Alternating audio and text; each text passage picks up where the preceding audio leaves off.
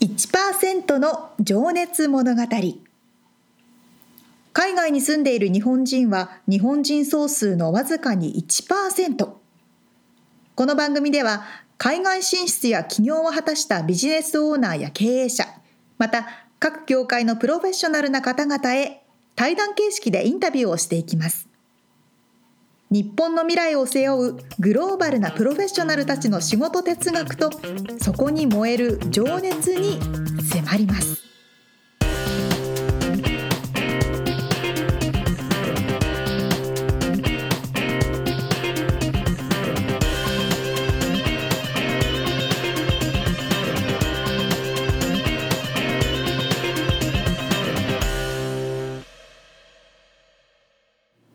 にちはこんにちは。1%の情熱物語第65回を迎えましたイエーイ。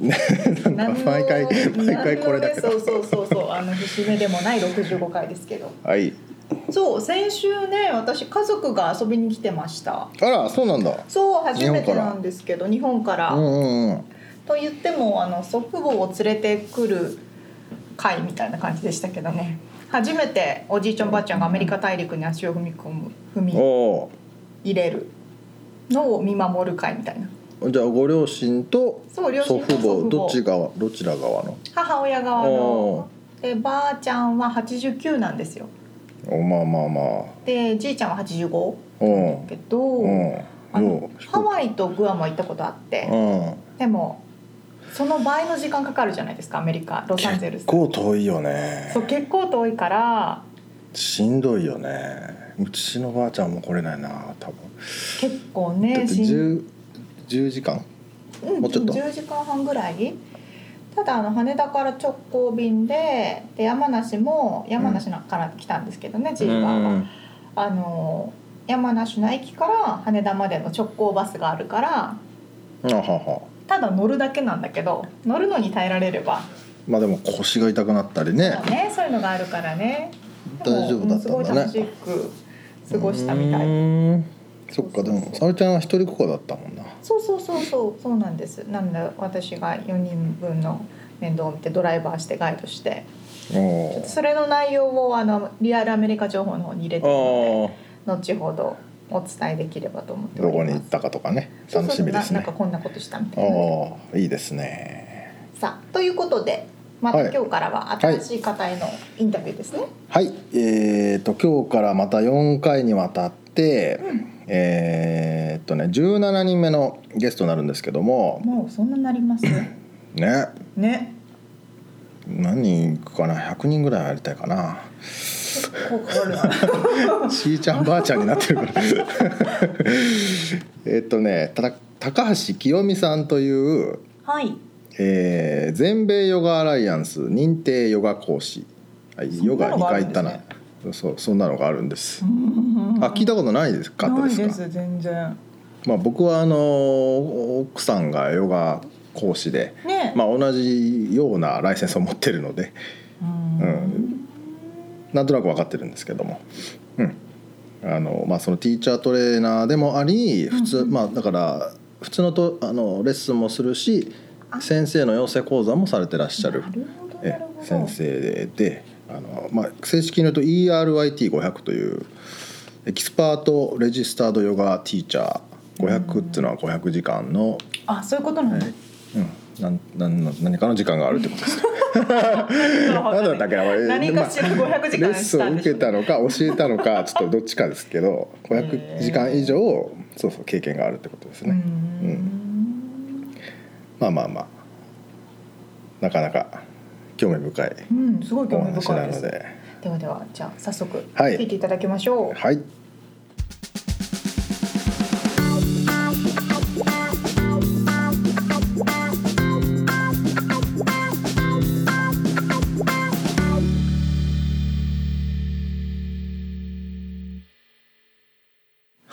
えー、1%の情熱物語今日は17人目のゲストになります、えー全米ヨガアライアンス認定講師でいらっしゃいます高橋清美さんにお越しいただいてます。清美さんよろしくお願いします。よろしくお願いします。ありがとうございます。緊張してます？大丈夫ですよ。えーっとまずあのー清美さんのですね、まあ、ヨガの先生とはい。いうことで、えー、とちょっとね仕事の内容をどんな風にしてらっしゃるのかなっていうのをちょっと最初に伺っていきたいんですけど、はい。まあ、今日もね教えてきたということで。そうですね、うんえー。どこで教えてらっしゃるんですかメインは？そうメインはあの全米大手のヨガワークスさんで、うん。えっと、今はサンタモニカはい。とあとはプライビスタっていうあの両方とも海のそばに近い方なんですけれどもそこで、えっと、週毎週クラスを担当させていただいてます。週何回ぐらいですか？週ねそこは4回ですね。うん。であとはあの私は普通のヴェニャサとかハサヨガとあとクンダリニヨガっていうちょっと違う種類のヨガも教えてるので。ちょっと待ってください。ビン朝、まあ、ハタヨガヨガですね。そのカテゴリーには、はいあのヨガワークスなんですけれども他にクンダリーニヨガっていうもっと音とか呼吸とか、うん。あと ねもうサトルボディとかチャクラとかそういうのに集中したヨガですね。そちらの方も私はあの講師として教えてるので、うん。それはあのヨガウエストっていう、はい。あのクンダリーニヨガをこの西洋に持ってきたヨギバジャンのあのスタジオ。はい。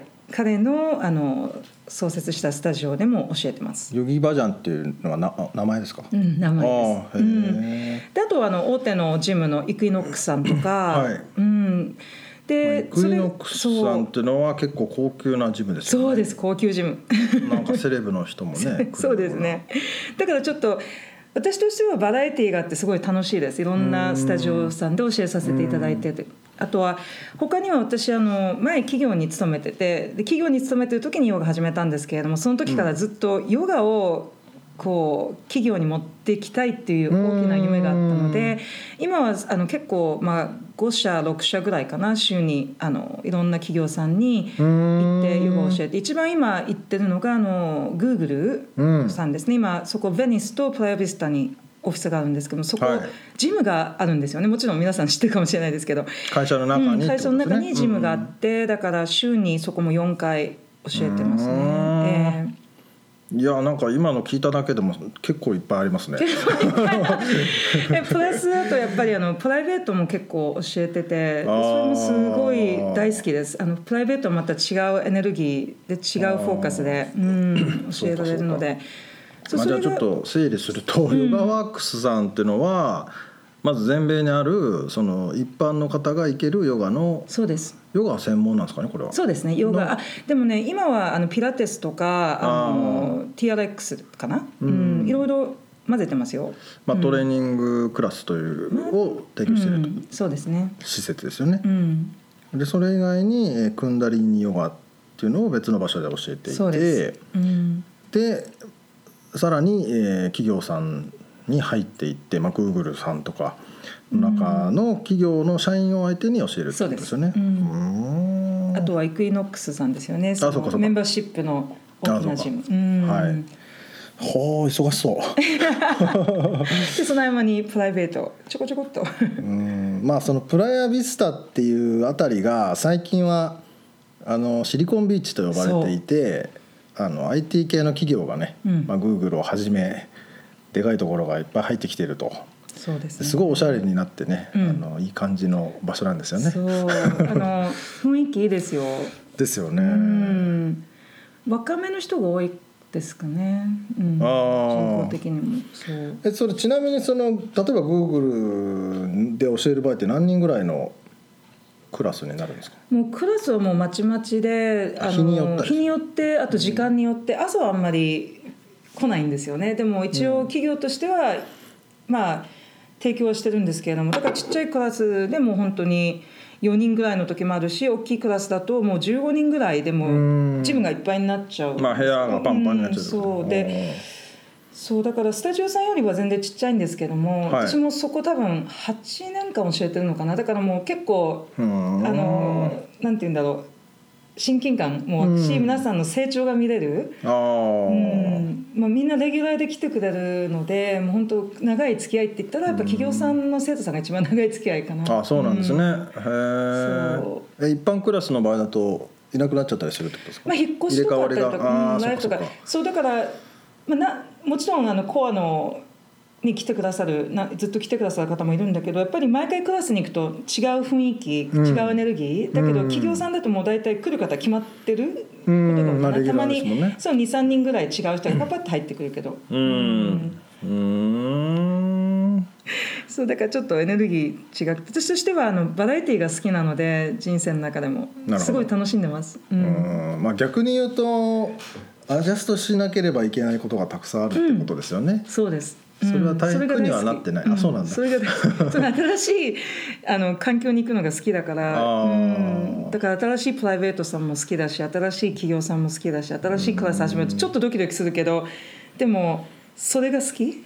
私は。はなるほどね。そう。だからそれが大体この日々のまあなんていうんだろう講師としての仕事であとはあのまあインターナショナルリトリートリトリートコスタリカとかバリとかでやらせていただいたんですけども、うん。そういうリトリートでグループの方を連れてったりとかはい。あとはリトリートっていうと、なんだ日本語で言えば合宿みたいなものですか？そうですね。ヨガ合宿ですね、うん。だから皆さんをここからバーッと連れて、はい。みんなで旅行してヨガと瞑想とまあ同じところに泊まっ泊まって寝泊まりしてってことですね。そう。ヨガと瞑想と、はい。あとはまあいろいろなあのテーマを決めて毎回、うん、でそれでなんだろう自分の人生で何かこう夢を叶えたいこととかそういうのをちょっと話し合ったりとあかー。ジャーナルしたりとか日本語で言うとジャーナリングってなんだろう、はいはい。こう書き出してでそれでみんなで瞑想したりとかあと火の儀式を行ったりとか、なんかいろいろこう普段やらないこと？はい。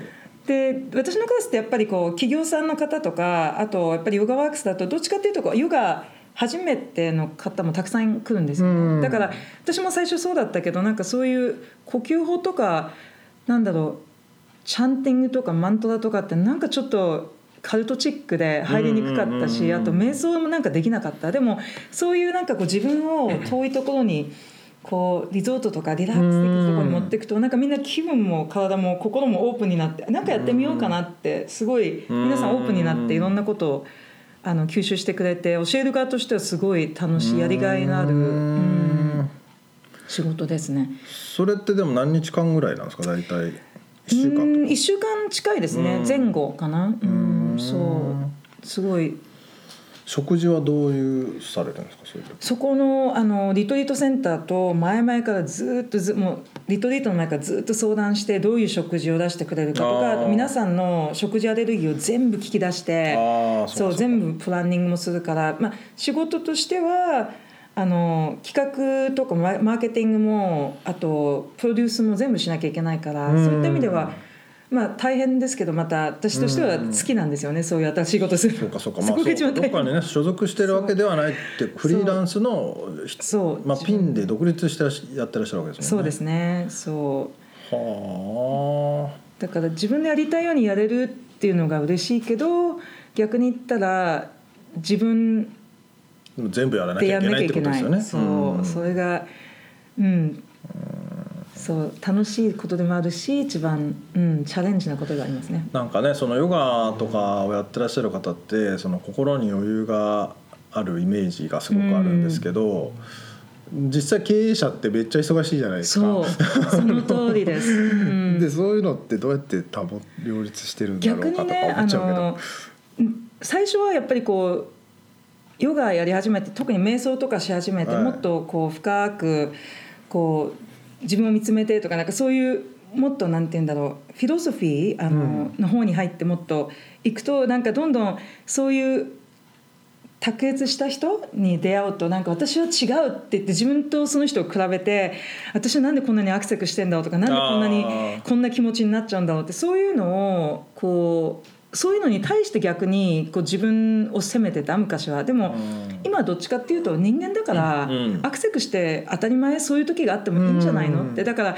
すごく大変で詰め詰めにならなきゃいけない時って必ずある、経営者だったら特に、うん。だからそれはそういう時はそういう時であこういう時もあるんだねって、う。んうん。まあ受け入れると受けいうことですかね。入れる、うん、でまあなんだろう瞑想してるよ瞑想するようになってから一番、うん、これは私にとってはギフトだなと思うのはそういう焦ってる自分が見える。うん。そうそのまま焦ってる自分にこう持ってかれないであ私焦ってる。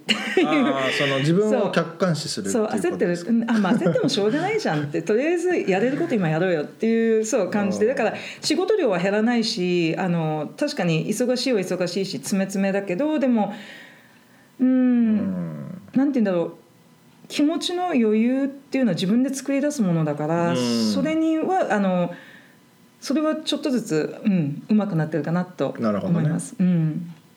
じゃあその焦ってる自分をのんびり見てるわけだ。あー焦ってるね。今焦っちゃってんな。焦ってねってそう。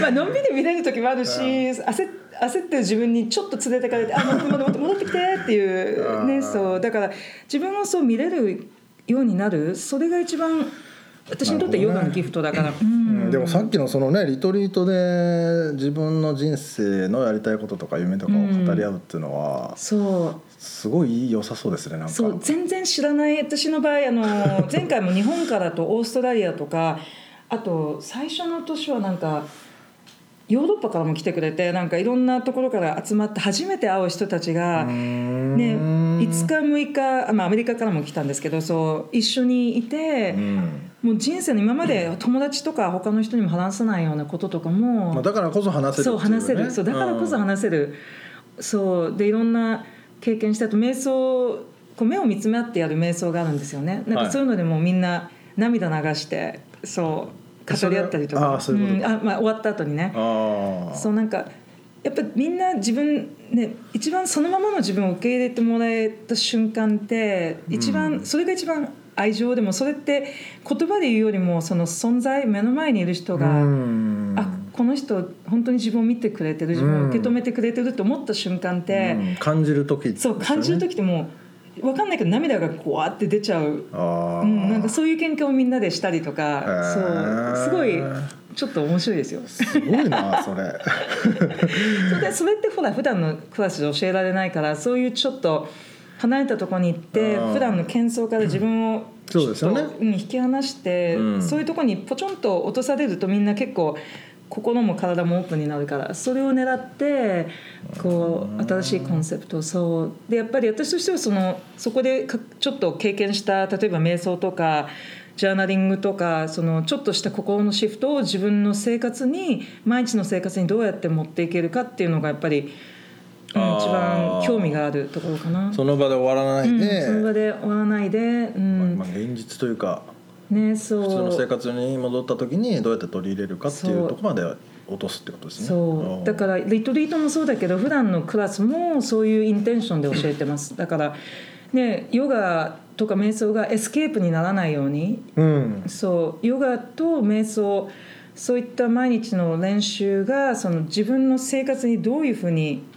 こう持っていけるかそのギフトをそこが一番私としては興味があるところだからそれをねどういうふうにこう先生ねなんかこうプリーチングじゃなくて、うん。なんて言うんだろう。ね、その長くクラスで話しても誰も聞いてくれるような話じゃないから そうちょっとちょこちょこっとねこうん。う散りばめながらこう教えていくのがそうそうですね。うん。こうなんまあだなんて言えばいいんだろうな。そうプロセスで伝えていくといそううそうかそうそうですそうです。そうですよね。話してわかることじゃないってことですね。そう話して分かることないし 話されてもなんかみんな多分あなんだろう右の耳から入って左から突き抜けるっていうか 聞いてないって感じだから。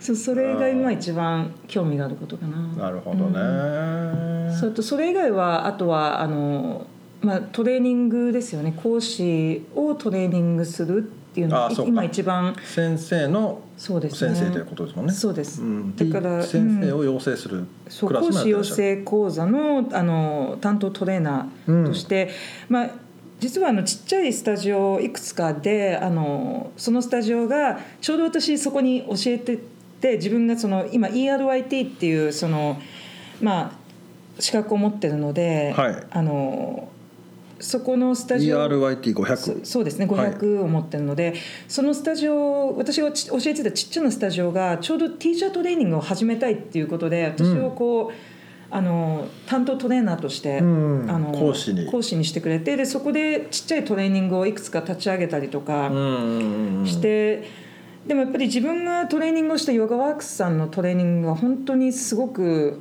よくできてるうんトレーニングなんですよ。やっぱり30年の歴史があるから。カリキュラムがってことですそうカリキュラムが、うん。だから自分としてはそこでトレーニングするのがすごく夢だったから。なるほど。うん、そこのだからトレーニングのアシスタントを、まあ、3年させていただいてそので元いたところの。うん、うん元いたところの、はい。でそれ、まあ、トレーニングのアシスタントするための資格を取るプロセスもあってすごい長くかかってうんようやくたどり着いて、うん。でちょうどあの担当講師としてあのああのなんだろうトレーナーとしてあの認定されたので、うん。そうあの、まあ、今回はティーチャートレーニングあのでまあ、いろんな自分の夢もあってその英語と日本語を交えた日本語を中心に英語を交えたトレーニングを今回はあの開催したいなと、まあ、そういうだからトレーニングとかあとワークショップとか、はい。それは毎日の仕事じゃないですけど、まあ、それも一応私の、まあ、こちらの活動内容かうな。ん。うん。そっかそっか。本そ当にでも多岐にわたりますね。今いろいろ考えてそれぐらいかな。でも毎日の生活はじゃあ結構日によってバラバラっていうか曜日によってもう全然違いますね。うん。あそうなんですね。何時にクラスがあってこの日は何時まででとか。朝はでもねあのクライアントさん大体プライベートさん私のプライベートみんな朝6時半とか7時なんで、あそれ早いっすね。がもう月からあ日から金日から金だ。あそれは企業さんじゃなくて？企業さんじゃなくてあのあ本当の一般の。うんあの普通の会社さんで勤めてる方が会社の前に。ああそうかそうか。まあそうか。こっちの方でもそうだよな。朝早く起きてねうん。会社行く前にめっちゃ。そう。私が気合入りますね。だからあこの人たち頑張って起きて私も 頑張ろうって思えるから、うん、ねほんで着替えてそのまま会社行くっていうね。そうその通りです。すごいですよね、うんなるほどね。ちなみにそのよ余暇というか週末というかお休みの日はどんなことされてるんですか？私海が大好きなんで、うん。サーフィン。大丈夫ですよ。僕のアラームが鳴りました。すみません。大変失礼しまそうしサーフィンたはい。ですね。あと私あのフリーダイビングとあのオーシャンスイミングって言ってあの海を泳ぐんですけどもあの冬とかも。そうだから海に飛び込んで泳ぐことが大好き。うんあとは。え？あそうか。でもわかるかな皆さん。僕も実は僕実はというかまあわ知ってるんですけど サーフィンやるんで、ええ。あの海を泳いでる人結構いるんですけどサメに食われないか心配でしょうがないんですけどそれをやられてるってことですね。そうですね。どれぐらい泳ぐんですか？うんでも日によって全然違いますけどね、まあ、1マイルとか2マイルの時もあるし。1マイル2マイルっつうと3キロとかかな？3キロメートルとかで。そう1マイルが1.6だからそうですね。そうです。ねん、そうの時もあるしあとはもう本当にポイント行ってそこで潜る潜るのが大好きなんですよ。あの海のなんかアザラシとかゴマアザラシとかいるから。ね。そう見たりとかあとクジラね。いますね。この間いましたよね。この間そう。サーフィンしてたらねポーンってこう。潮吹きが。そうそういうの見てインスピレーション受けてますね。あとはもう自然が大好きだからもうハイキングうん。もうすごいたくさんこっちあるからだからそういった自然うん。そう自然の中にいるのが一番ううん。んこれね皆さんに見えないけどもう本当にこうなんかね 日焼けされて健康そのものっていう感じのね。ね。もうツヤツヤしてる感じのね。その通り 清美さんなんですけどもね。うん面白いな。まあ実はねそのクジラを見た時は同じ海に同じ時間に入ってたというね。ポイントにそう。ちょっと会えなかったん見えなかったですよね。みんな黒いあのウェットスーツそうみんなアザラシみたいだから同じに見える。そうそうそう。あれかなみたいな。まあまあまあ。そうですか。わかりました。じゃあちょっとねそんな清美さんがどうやってまあ日本東京生まれと伺ってますけども、はい。どうやって育ってきてどうやってアメリカに来たのかはい。をちょっとね伺っていきたいんですけどもはい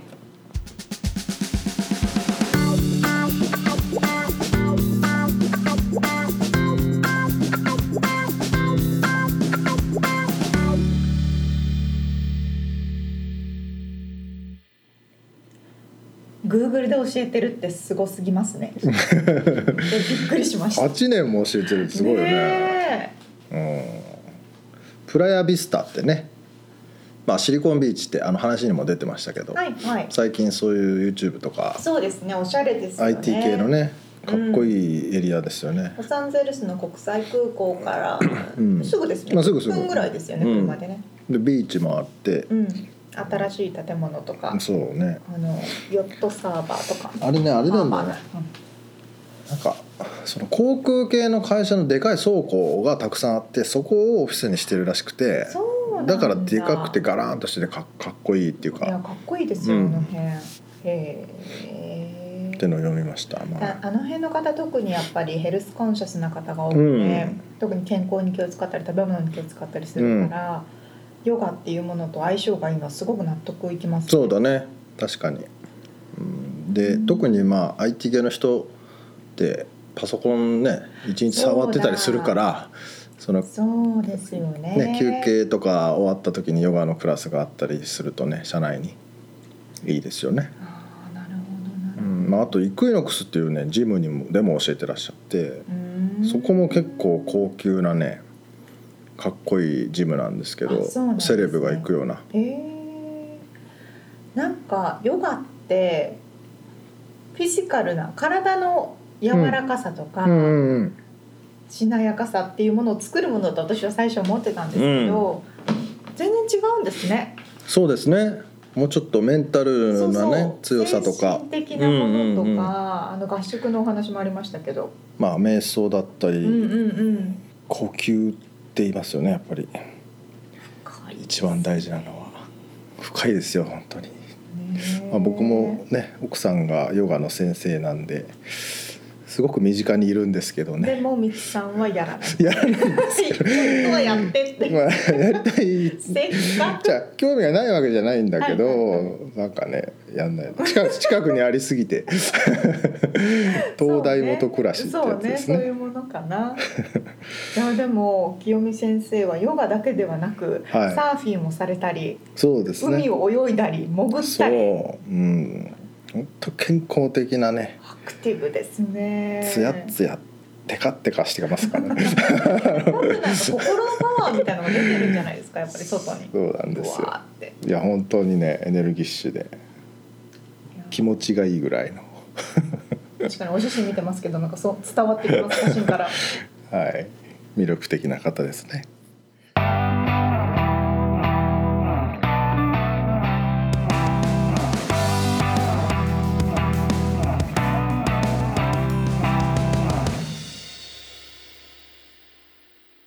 リアルアメリカ情報。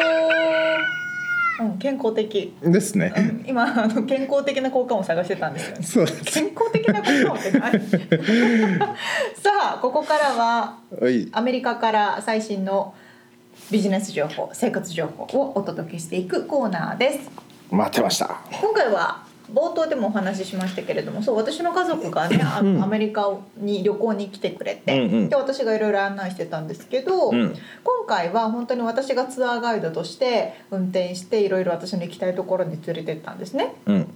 であのー宿泊施設？私の行きたいところに連れてったんです彼らの行きたいところじゃなくて。私今突っ込もうかどうしようか迷ったんだけど。あそうそうそう。彼らの行きたいところにうん。私の意見を強く発しつつまあそうだね。こっちは主導権はこちらですから。はいはいはい。まあ多分楽しんでくれたと思いますけど、うん。あの今回は宿泊施設とか車を借りるのとかをちうん。ょっといろいろこう最新のサービスを使ってやってみようと思って。最新のサービスとは？と言っても Airbnb なんですけど最新でもない外と23年経ってるけど結構経ってますけど。であの家族私も含めて5人とかうん。だったので、ホテルだったら2部屋ぐらい取らなきゃいけないじゃないですか。うん。でもそうすると部屋行ったり来たりしなきゃいけないし、うん。ちょっとお金もかかるし、うん。っていうのでだったら Airbnb で一軒家を借りよう。おおいいですね。そうそうそう。でアメリカの暮らしっていうのはどういうお家でどういう風な生活をしてるかっていうのも分かるじゃないですか。そうだね普通の家がどういうところかってなホテルだと分かんないもんね。そうそうそうそう。ホテルだとねどこ行っても結局一緒なのうでん。特にじいちゃんばあちゃんとかね、うん。あの私が住んでるようなお家とか本当にこういういいアメリカの暮らしぶりっていうのを見せてあげようと思って一軒家を借りました。どこの一軒家ですか？あのートーランスなんですよ。ロサンゼルスの国際空港から、まあ、車で15分から20分くらいかな、うんで Airbnb で私 Airbnb 使ったことなくて。俺もないけどね。あないです。そう Airbnb とか言ってるのに使ったことがなくて、は使ってみようと思って。で実際に使ってどんな感じだったかの報告をしようと思います。あはで Airbnb っていうのをまずご存知ない方はいらっしゃるかと思いますがいわゆる民泊ですよね、い日本でねいうところのね。のところの民泊。一般のご家庭で使ってない時とか、住んでない場所を宿泊施設として貸し出すサービス。はい。まあ前もあの1%の情熱物語でもやりましたけど、うんえーっとですね、その Airbnb という会社があって、うん。その会社を通して金銭のやり取りとか、うん。予約とかをやるので、直接的に貸主と借り主あの借りる人と貸す人の間でお金のやり取りが発生したりもしないし、うん。何か問題が起こった時もその Airbnb を通じてうん。問題が解消されるので、うん。あのすごく流行っているサービスですね。そうですね。うん。でまず Airbnb のアプリをねうん。携帯にインストールしますと。うん。それでその後にこう日程とかどこに行きたいとかっていうのを何人のゲストがいるとかを入れてうん。検索するともうとにかくたくさんお家が出てくるわけですよ、うんうんうん。場所でこのエリアで。そうそうこのエリア何で人ベッド何個みたいな感じで。そうそうそうそう、まあいろんなお家が出てきてね、うん。ここいろいろ検索していて空き状況とかを見ますと、でその後に、うん。あまず最初にあのユーザー登録はしなきゃいけないんですけどね、うん。それは無料でできるので、うん。で好きなお家が決まりましたと。うん。もうここの家に行きたい。ってなったら、まあ、家主に連絡を取るわけですよ。その Airbnb のアプリを通してね。です。んでこういう理由でこの日に泊まりたいんだけどみたいなのをこう英語でバババって打って家主に送るとその人が「あいいよ」とかあそうなんだそういうメッセージを書くんだそうなんですよだからこ普う通に予約ポチみたいなそういうわけではないんだそうなんです私ももっとなんていうのリザベーションそうそう機械的かなと思ったんですけどその家やっぱり自分の持ち持ってる家だからうん。大切にしたいとかまあまあじゃないですか。そうだね。貸す側としては、うん。だからどんな理由で何時に着いてとかっていうのをちゃんと書き込んでその人にこうちゃんと好意が伝わるような形でメッセージを送ります。そうすると私の場合はすぐ帰ってきて、うん。でなんかあなんかそう家族で来るんだねみたいうんな。うん。で私たちはあのサンフランシスコの方に住んでるからそこにはいないんだけど、うん。泊まる前日にその家の鍵の番号を教えるからねみたいな感じで連絡が来て、うん。で宿泊当日になりますと。はい。でその前日にあのその人から何番何番だよっていうふうに番号がお知らせが来るんですね。うん。で当日はその玄関についているキーパッド。っはいはい。ていうのが鍵代わりになってそこで教えてもらった番号をププププって打つとうん。家の鍵が開くと。うんうんいう仕組みになっているので結局私の場合はその家を貸している人と会うこともなく、うん。電話で喋ることもなく、うん。何もすることもなく宿泊しましたと。うん。なるほどなるほど。そうそうそう。でねお家もすっごくね素敵だったんですよなんか普通の一軒家借りたんですよ本当の。平屋の一軒家借りてでお庭があるとこ今ねみつさんにお写真見せてるんですけどね。うわ綺麗可愛だねいでしょ、うん。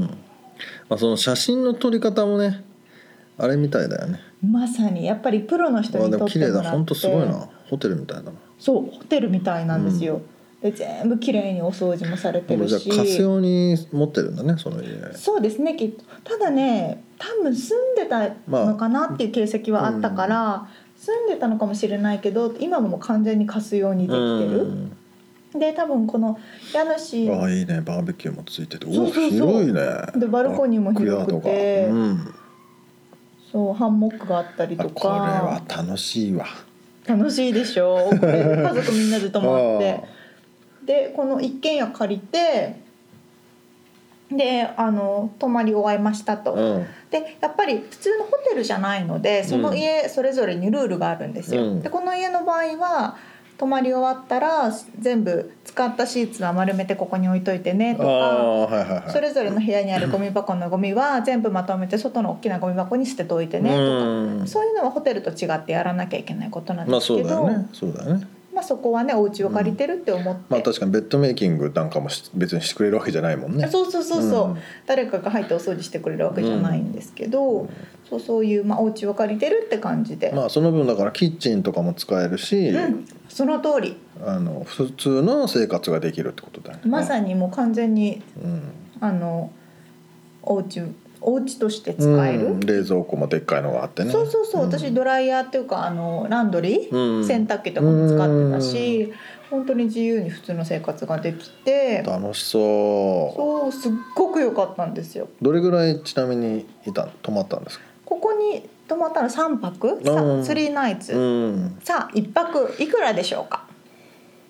へえ一軒家で一軒家でねうん3ベッドルームでした。3部屋あった。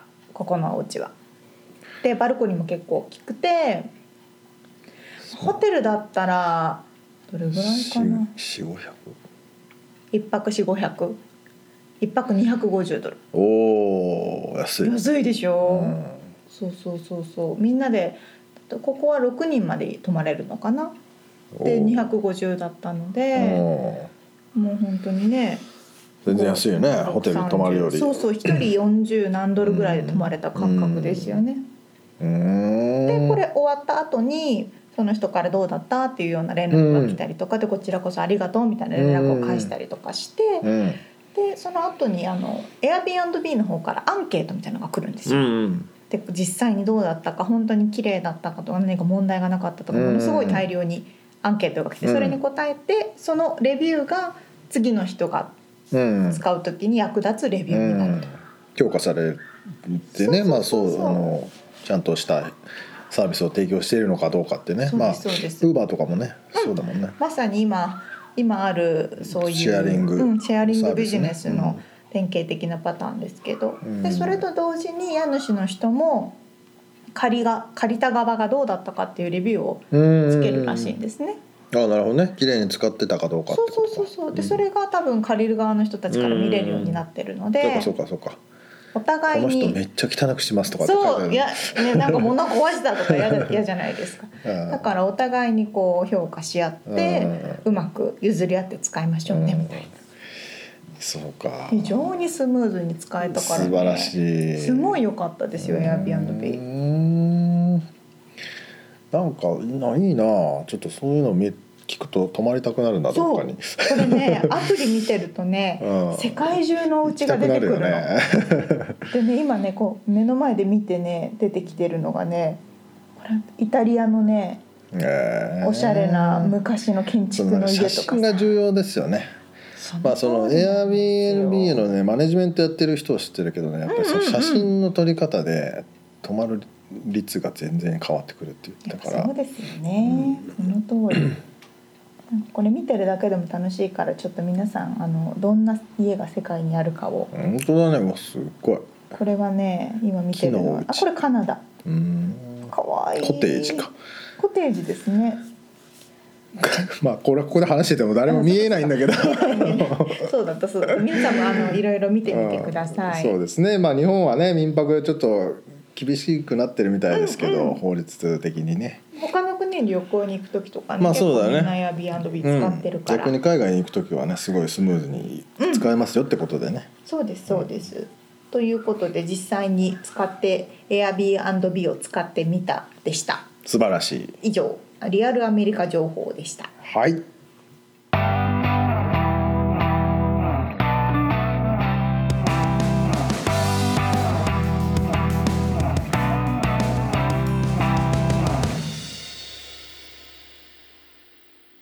締めのコーナーです。はい。質問。はいどうぞ。沙織ちゃんが上司に言われて嬉しいことって何ですか？自由にしていいよ。すいませんうちの上司がいつも言ってる言葉でした。あそ なんでです？なんでその質問にしたんですか？ういやなんかふと今朝今朝なんかね、この収録があるなと思って質問考えなくちゃと思って。まあちょっといろいろその部下じゃないんだけど、あうんうん。のチームの人と仕事のやり取りをしていてこう最近ねどういうふうにモチベーションをこう作ればいいのかなとかっていうのも考えたりしてて。経営者的な目線ですもんねみつさんの場合はね、で俺は、まあ、自分で質問して自分で今答えますけど、あのま任せるっていう感じのことがやっぱ一番嬉しかったのかなと思ってて。と確かに。もしくは対外的にもう彼に全て任してるんですって言ってくれる時とか。うん。私のね言った言葉も、そ本心なんていうんですか？ああそっか大そっか。元の意味では一緒だあとそういう意味か。そうかそうか、ん。自由にやっていいよっていうのはそういうまかもう信頼してるよっていうことだ任もんね。せるから、うん。そういうことですね。け結局、うん。何何これこうしなさいって事細かに言われると、そうだね。うん。ちょっとうざいけどね、でもあれですよね。こういうふうに最終的な目標はここに持ってってねとかそういうことだけ明確にしてもらえれば、もちろんそうですよね。あとはもう自由。そうじゃなかまあ自由っつったってね自由ほど一番重いものはないからね。あのそうですね。うん。それをどこに持っていくかっていうビジョンがあればあとは自由にやっていいよってことねなるほど。確かに任せそうですね。任せられるのは責任感もあるけどやる気は出ますようね、ん。その通りです。ほったら放り投げられるのは嫌だけどね。え？丸投げ、うん。そうですね、う確かに確かに。さあさあさんはい、えー。あ次回は次回が66回になりますけどヨも。ガの清美先生のインタビューの第2回目ですね。そうですね。どんなお話でしょうか？はい、えー清美さんは東京生まれなんだけど実は福島育ちということでね。まあどんなせあの幼少時代を送って、うんうん。そしてなぜアメリカに来たのか、その辺をまた面白おかしく楽しく聞いてます。わかりました。ということでまた次回もお楽しみに。はいじゃあねー